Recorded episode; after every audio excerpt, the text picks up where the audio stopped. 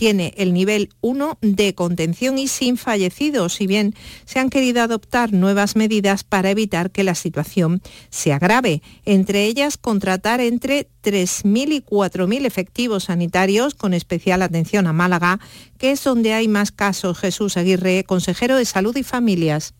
Una zona de contención especial donde estamos volcando gran parte de nuestra energía y hay tres hospitales para nosotros importantísimos, que es el Costa del Sol, el Clínico de Málaga y el Regional de Málaga. En esos hospitales es donde estamos aumentando y en Málaga, sobre todo, la zona de contratación. Hasta ahora más de 176 trabajadores eh, contratados, sobre todo a nivel de epidemiólogos y salud pública.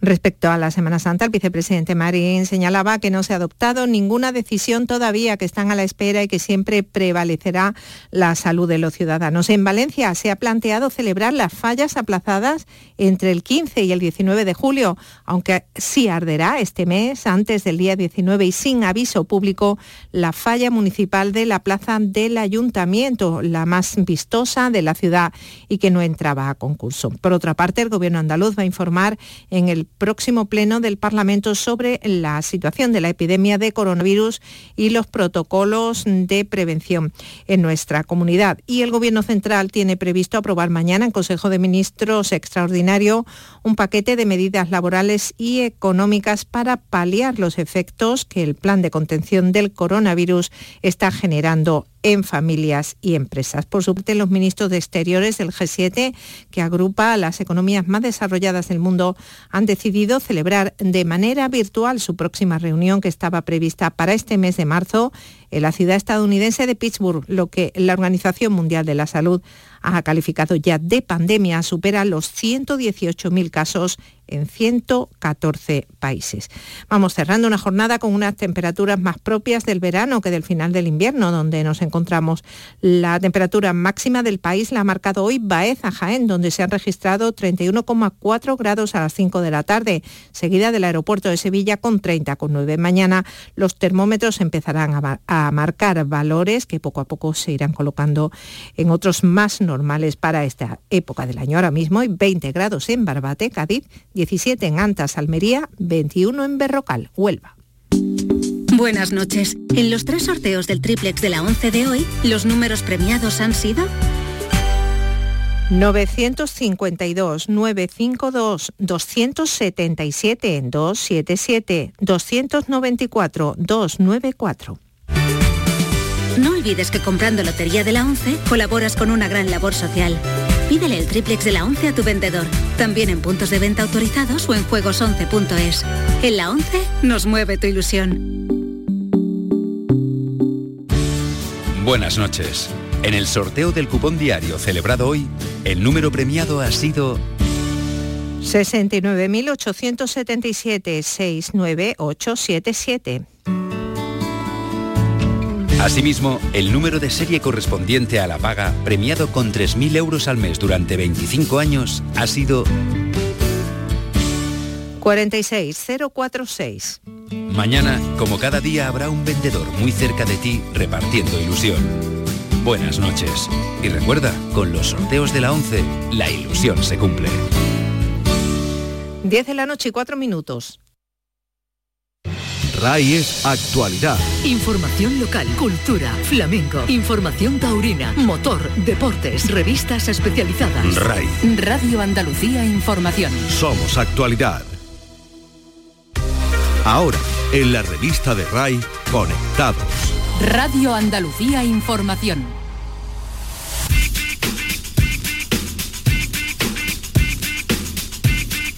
En RAI, Conectados con Javier Oliva. Bienvenidos, conectados. Os traemos un día más la actualidad del mundo de las nuevas tecnologías de la información y la comunicación, nuestro epicentro Andalucía y desde aquí el resto del mundo a través de la red. La iniciativa de innovación. Vamos a hablar hoy de la introducción de la tecnología en las aulas y lo vamos a hacer con quien mejor lo ha llevado a cabo en la formación profesional en toda España. Por ello ha sido premiado. Él es Sergio Banderas, profesor de un instituto de Málaga situado en pleno Parque Tecnológico de Andalucía. Lo que no te puedes perder. Eliezer López, software engineer en la compañía Watafactory, nos destacará algunas de las principales citas tecnológicas en Andalucía. Hora de jugar a los videojuegos. En el espacio para para gamers, los expertos andaluces José Manuel Fernández Speed y Jesús Lenquepella nos contarán cómo el coronavirus está afectando al lanzamiento de nuevas consolas y videojuegos y sobre todo a las grandes ferias del sector. Desmontando la tecnología. Los gadgets son cosa de Pedro Santamaría, colaborador de la web tecnológica El Output, quien nos traerá la nueva gama OLED de Panasonic. Ha sido viral en redes. Las novedades y cambios en las redes sociales nos las acercará el consultor de redes y responsable de los Instagrames de Cádiz, José Mi Ruiz. Nos hablará de la apuesta también de Twitter por las stories y del endurecimiento de sus normas en cuestiones de comentarios de odio. En RAI, conectados. Muchas cosas, para todo tenemos casi media hora, así que enter y comenzamos. Conectados con Javier Oliva.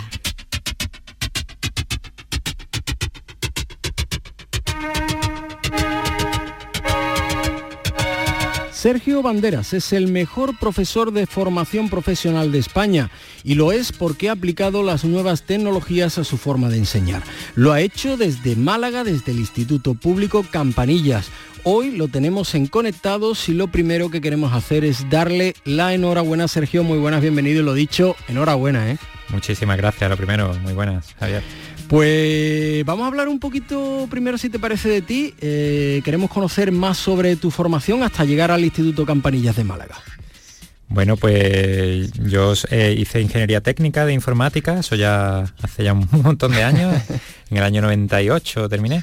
Y nada, entonces me, me, adentré en el mundo profesional muy pronto, porque afortunadamente en la informática siempre ha habido muchas oportunidades laborales y estuve seis años trabajando en la empresa privada, en diferentes, diferentes empresas, algunas, incluso una en Sevilla que conoceréis, que se llama Rakis, que fue una de las pioneras en, el mundo de Internet. Y después volví también aquí al Parque Tecnológico, donde estaba en diferentes empresas, y hubo un momento de inflexión en mi vida que, que se me presentaron la oportunidad de estudiar las posiciones de profesorado, que era algo que también lo tenía de vocación y tenía ganas de probar, y ya llevo 16 años de profe y cada año estoy más ilusionado, así que que estoy encantado. Bueno, y este premio sin duda ha sido un impulso. Eh, cuéntanos quién otorga este galardón y por qué te, han considerado el mejor profesor de, FP de España. Bueno, pues estos premios están promocionados por una plataforma que se llama Educa, que es una plataforma de, de, profesores de toda España y está avalado también por la Fundación Abanca, que es el banco de la caja, el banco más importante de Galicia. Y entonces la tercera edición que se hace y de alguna manera con estos premios yo intentan visualizar y las buenas prácticas del docente y darle una buena imagen a, toda la labor que, se realiza. Y pues tiene un proceso muy bonito porque el primer paso es que los alumnos te nominen. A mí en junio del año pasado mis alumnos rellenaron unos formularios diciéndole lo que el mal le gustaba de, mi enseñanza, etcétera y, pues pasé al siguiente, a la siguiente fase que era el estar nominado, ¿no? Ellos hacen una criba de, todas las solicitudes que reciben y entré en la fase de nominación. Entonces ya fue cuando yo tenía que entregar toda, todos mis méritos del año anterior, en el que se contaban pues las experiencias educativas que había realizado, la formación, mm, la difusión que le daba a través de redes sociales, todos los proyectos innovadores, sociales, de valores que realizábamos. Y también si estábamos haciendo proyectos externos y organizábamos jornadas. Y de alguna manera en todos los proyectos que estoy involucrado, ¿no? Tenemos que explicarlo. Y, pues cuando salió ya la puntuación final, pues aunque no hay que, para mí no me considero el mejor porque esto ha sido un proceso de que me ha tocado a mí, pero que hay muchísimos profesores muy buenos, pero bueno, estoy muy contento de que se me haya reconocido todo. Mm. Y Sergio, cuéntanos, ¿cómo aprenden programación tus alumnos? Bueno, pues a mí yo siempre he sido programador cuando trabajaba en la empresa privada y siempre hasta ahora he enseñado programación a mis alumnos, ¿no? Entonces cada año siempre me intento buscar formas diferentes para que los tengan más enganchados, los motive y, lleguen un poquito más de donde puedan, ¿no? Entonces, desde mi punto de vista, eh, hay muchas formas de poder enseñar la programación y donde he dado con la tecla, creo yo, y, primero porque a mí me apasiona y veo que a ellos también les apasiona, es enseñar programación a través del desarrollo de videojuegos. A todos los alumnos les fascina el mundo de los videojuegos, a mí también. y entonces, pues conseguimos a través de de la programación avanzada, hacer, hacer una serie de videojuegos, que lo hacemos en clase, además lo hacemos con la metodología de aprendizaje basado en proyectos, porque creamos distintos proyectos en clase donde tienen que trabajar de forma colaborativa. Y eh, conseguimos que cada vez que van trabajando van viendo una evolución del desarrollo que además le permite a ellos mm, hacer lo que se llama el fomento del autoaprendizaje, porque siempre en este tipo de enseñanza con videojuegos ellos quieren añadir más, porque dice, ellos mismos le pide el cuerpo decir, le quiero añadir que esta nave mm, tenga este efecto, que la segundo nivel, el, el, boss mm, eh, lance no sé cuánto. Entonces eran cosas que no estaban previstas inicialmente y les requiere una programación, un diseño, una estrategia que le hace al final conseguir mayor nivel de programación orientado a objeto, que es un tipo de programación que a la vez le sirve para programar en cualquier empresa. Te has subido al carro de la gamificación que tan buen resultado está dando incluso en, en empresas, ¿verdad? Sí, sí, vamos, yo soy un total seguidor de la gamificación. Yo no la aplico como tal, pero sí la aplico. Quiero decir que la gamificación como tal en otro nivel educativo pues se aplica, por ejemplo, la gamificación hacia la matemática, hacia la lengua, hacia la historia de una manera muy bonita porque hace que los alumnos a través de retos y con un sistema de puntuación vayan consiguiendo ese aprendizaje. En mi caso lo que hacemos es desarrollar el juego, pero es que realmente al final estamos usando los mismos elementos del, juego para que nos sirva para aprender, que de alguna manera no es como gamificación pura lo que yo estoy haciendo, pero sí estoy usando el videojuego para poder aprender a un nivel más profundo y con mayor motivación. es un reto más sin duda. Proyecto educativo el tuyo, eh, Sergio, que además eh, creo que aspira a otro destacado, ¿no? Reconocimiento en el ámbito educativo, esos premios Francisco Giner de los Ríos de la Fundación BBVA. Sí, efectivamente. Bueno, pues gracias a esta dinámica de programación de videojuegos, el curso pasado nos surgió una oportunidad muy bonita con un colegio rural, el CEI Miguel Hernández de Almojía, que nos propuso que por qué no realizaba un videojuego entre sus alumnos de, de primaria con nuestros alumnos. Entonces al principio parecía una idea descabellada, pero ha salido súper bonito porque estos alumnos hicieron el guion, hicieron el diseño de todos los personajes, mm, diseño gráfico en 2D con estilo pixel art y también hicieron también las voces, eh, que además lo, pusimos, lo hicimos en varios idiomas. Incluso hicieron un montón de, de lo que son el diseño de los niveles y fueron ya después mis alumnos los que le hicieron la parte de programación. Eso lo estuvimos haciendo un proyecto durante dos trimestres, es decir, casi seis meses con todas las fases, muy bien. También tuvimos el apoyo del Polo de Contenidos Digitales, que es una incubadora de, de empresas de videojuegos que está aquí en Málaga. Y pues una cosa llevó a la otra. Tuvimos mucha aceptación, la verdad, y, hemos ganado, bueno, hemos conseguido los, varios premios. El primero fue el Digital Skill Awards de Ametic, la, patronal de empresas de tecnológicas. Después en, el Festival de Videojuegos Gamepolis nos dieron el premio del público a los videojuegos indie en Simo Educación también nos dieron un reconocimiento y ahora ya el último, que para nosotros es el que mayor relevancia, porque es un premio del Ministerio, que además de tener dotación económica, es un premio oficial del Ministerio que está avalado también por la Fundación BBVA y vamos a recogerlo el día 19, así que no, me lo puedo creer, vamos, que esto iba a llegar aquí.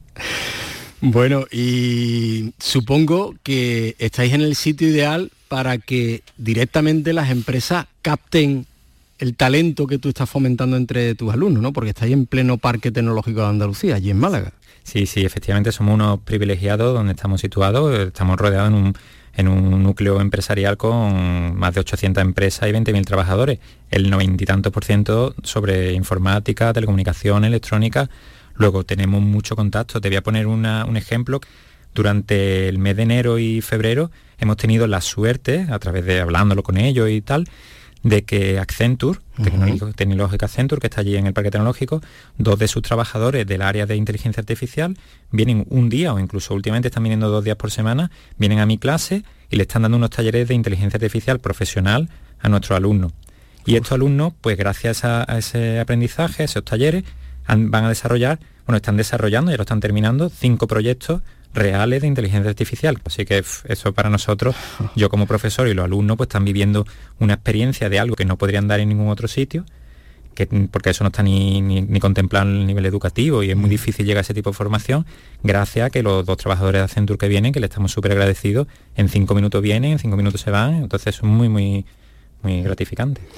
Y supongo que eh, en lo puramente educativo, ¿verdad? Para ti, Sergio, em, será una satisfacción, no sé si de alguna manera contribuir, ¿no? A romper ese estereotipo que todavía queda en nuestro país con la formación profesional. Sí, efectivamente. Mm, los que están tirando ahora del carro para que esto tenga la, luz que está teniendo es la empresa, porque las empresas cada día están demandando más, más alumnado de FP, tanto superior como medio. Falta todavía que la sociedad se dé cuenta de que la FP es una opción muy muy válida, no, porque siempre hemos estado desde, desde muchos años orientando a todos los alumnos hacia la universidad y parecía que la FP era la opción B, cuando ya poco a poco hay que ir cambiando ese concepto y ver que la FP es una opción igual o incluso más válida, depende para qué profesión te quieras dirigir. Y por otro lado, falta que las instituciones apuesten de verdad por este nivel educativo, porque la FP pública todavía le hace falta muchísima inversión, le hace falta muchos medios, le hacen falta más aulas, más plazas, para que le demos oportunidad a todos los jóvenes. Y supongo que también orientar esos planes de estudio ¿no? a, lo que, a lo que hoy demanda la sociedad ¿no? y la empresa, Big Data, inteligencia artificial, robotización, cloud computing, videojuegos, no sé, eso es importante también. Sí, efectivamente, por eso el, proyecto este del videojuego que hicimos el año pasado, uno de, de los grandes elementos que ha tenido valorado ha sido que hemos acercado la FP de una manera práctica a alumnos de primaria. Ahora vamos a comenzar otro proyecto con otro videojuego, con el CEIP, eh, Rectora de la Idea de la Calle, que está aquí en, Málaga. Igualmente, pues lo han cogido con mucha ilusión porque y, vemos que es algo muy positivo porque estamos acercando alumnado de FP con alumnado de primaria con tecnología muy innovadora a través del videojuego, pero que vamos a tocar muchas otras competencias digitales. Entonces, eso de alguna manera va a calar en esos niños y esas niñas para que eh, cuando lleguen a secundaria o a bachillerato puedan decidir irse a FP porque ven que la FP hay cosas muy interesantes también. Mm. Por último, Sergio, eh, tú has competido de alguna manera, ¿no? aunque no hayas querido, pero al, fin y al cabo has competido con profesores, con, proyectos tecnológicos de, toda España. ¿Llegamos tarde en Andalucía a la formación en nuevas tecnologías o todavía estamos a tiempo? Bueno, en Andalucía hay mucho potencial, un potencial enorme. Lo que vamos un poco tarde, pienso yo desde mi punto de vista, mm. es en la apuesta por parte de las administraciones hacia una educación pública de calidad, con recursos, porque hace falta, estamos todavía a la cola de recursos en muchos aspectos, ¿no? Entonces, por ejemplo, en el centro donde yo trabajo sería ideal, y, nadie apuesta todavía, de hacer un centro integrado especializado en informática, electrónica, que dé respuesta a, primero a la sociedad, a lo que está demandando, y a, la, y, a las demandas de la empresa, que la empresa no están pidiendo alumnos y, y no podemos ofrecerle porque no tenemos suficiente.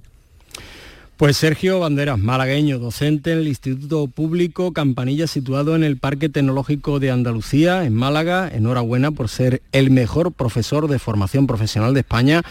Nos sentimos sin duda muy orgullosos en conectado de tu labor en la transmisión de conocimientos TIC y que de tus clases ojalá salgan los futuros talentos de, de Andalucía en cuanto a la tecnología. Muchísimas gracias Javier, un placer. Nos vamos de evento. Hay citas tecnológicas en estos próximos días que no nos podemos perder. Nos las desarrolla Elicer López, Software Engineer en Wata Factory. Muy buenas, esta semana volvemos a contar con eventos en varias de nuestras provincias andaluzas, eventos locales que son, cada vez más, referentes en el sector TIC. Los vemos. Mañana jueves 11 de marzo en Sevilla, Beers celebra su cuarta edición en esta ciudad, donde tendremos la oportunidad de contar con charlas sobre ciberseguridad, impartidas de la mano de Samuel Sánchez, Leonardo y Ramón Salado. No te lo pierdas. Y en Granada, el próximo viernes 20 de marzo, se celebra el Congreso Internacional Blockchain, con ponencias y talleres. Blockchain desde cero, talleres en smart contracts, despliegue de blockchain, creación de una criptomoneda, etc. Los talleres correrán a cargo de grandes empresas del ecosistema blockchain en España y speakers individuales de reconocido prestigio. Encuéntrame en Twitter como arroba Eliezer López con Z y obtén más información sobre estos eventos y mucho más relacionados con el sector TIC de Andalucía. Un saludo. Hora de jugar a los videojuegos. A ver qué nos traen hoy nuestros gamers andaluces de cabecera, José Manuel Fernández Speedy y Jesús Relinque Pecha.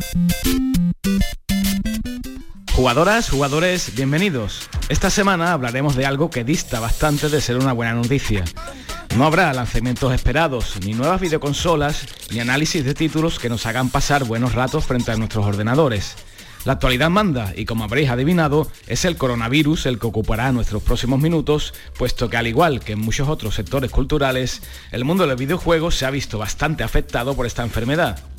La crisis del coronavirus expande su negativa influencia en todo tipo de empresas, y lógicamente las que están relacionadas con la tecnología no son una excepción. Las ferias especializadas de videojuegos son una de tantas que se han visto damnificadas, como otros eventos por todo el mundo. Siendo más concretos, podemos decir que la PAX East a celebrar en Boston y la GDC 2020 están encontrándose con un buen número de negativas por parte de las empresas más punteras del sector, las cuales se ven reticentes a acudir a dichas citas por el riesgo de contagio. Sony, una de las gigantes del videojuego, ha renunciado a acudir a la PAX y esto son palabras mayores si nos atenemos al inminente lanzamiento de su título estrella para este año, The Last of Us 2. Ni siquiera el anuncio de que iban a enseñar una demo jugable ha sido suficiente para evitar que finalmente descartaran su presencia en dicho evento. CD Projekt, la compañía de los juegos de The Witcher, ha rechazado igualmente estar en Boston.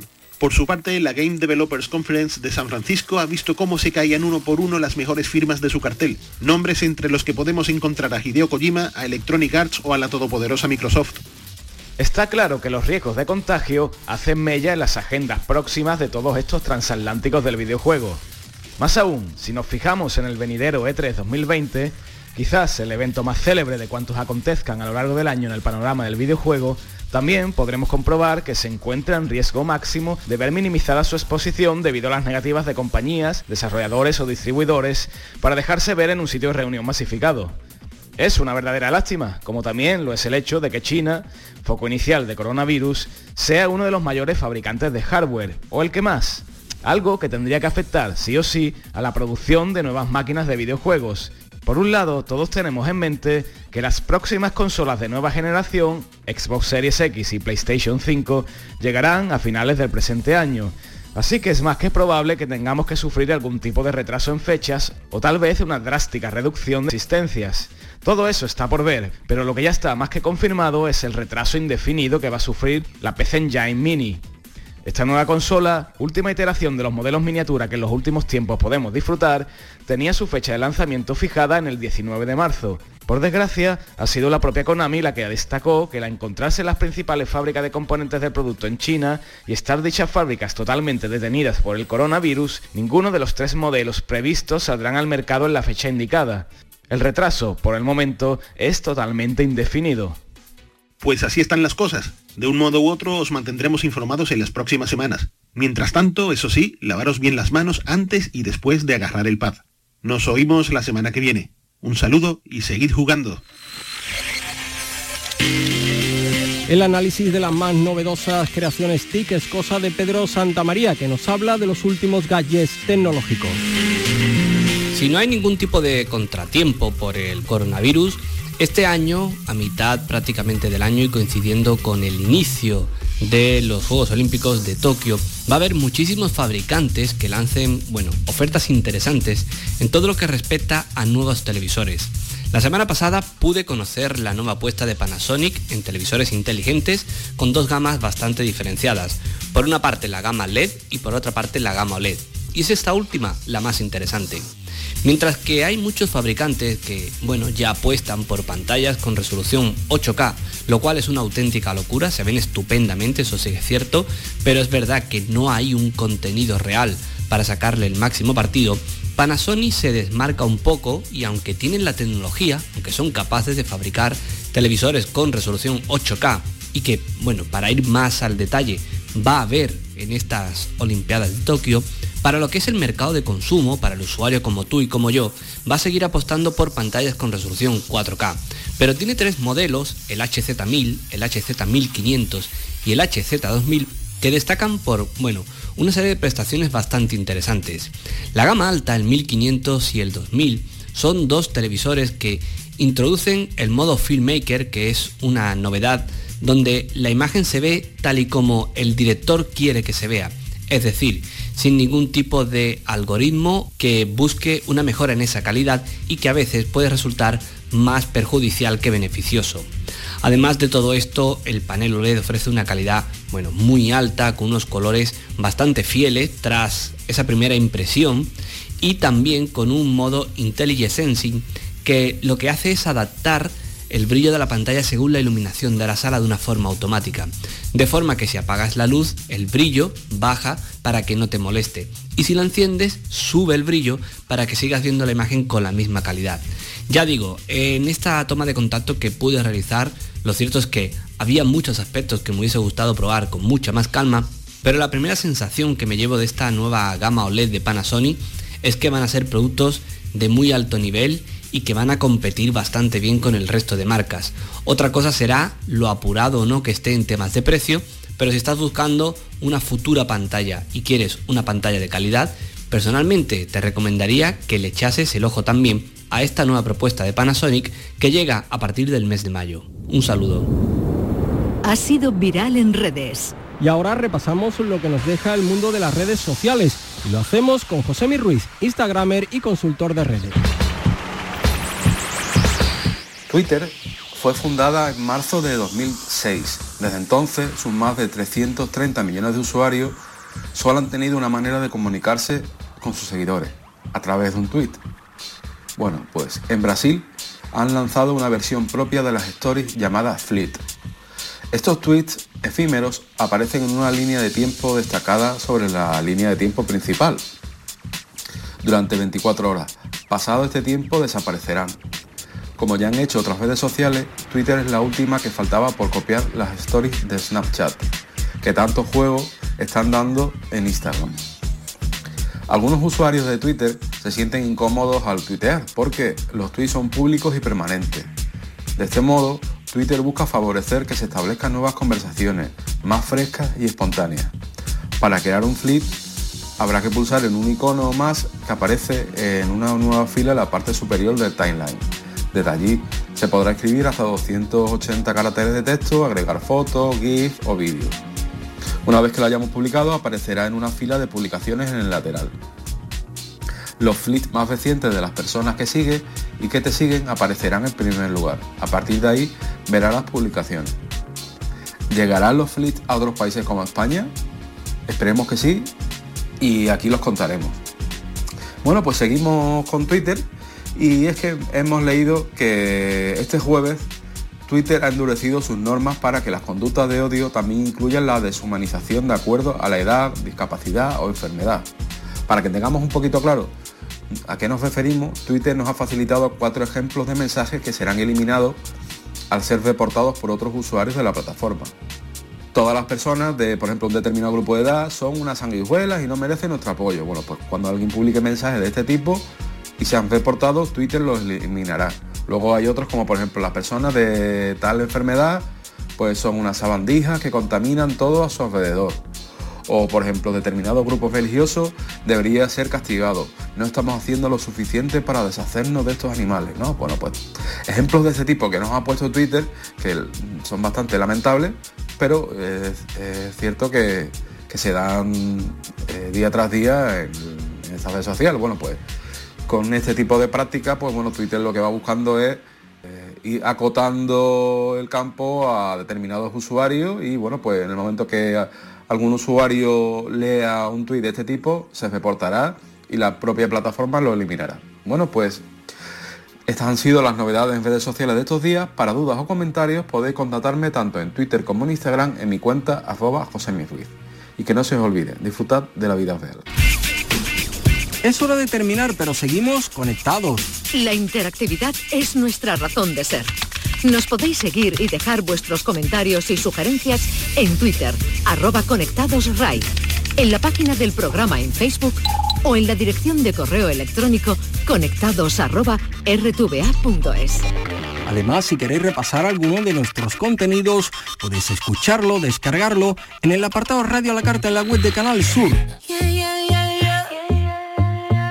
La plataforma de música Spotify ha querido celebrar el reciente 8M creando la playlist International Women's Day Top 50 de 2020. Con ella han querido recopilar a las mujeres más importantes de este año según los datos que han cosechado con las escuchas en lo que llevamos de 2020. En España la más seguida hasta ahora es Carol G. Hasta el próximo miércoles a las 10 de la noche a todos. Feliz vida virtual.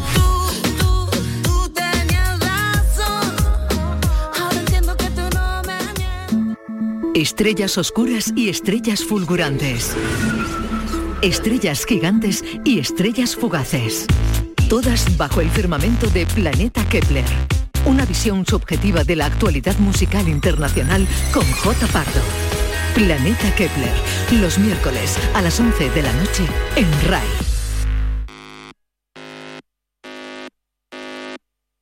Ahora, en la revista de RAI, Camelamos Naquerar. Radio Andalucía Información. Camelamos Naquerar. Queremos hablar. El programa de la comunidad gitana en RAI con Amaro Jiménez.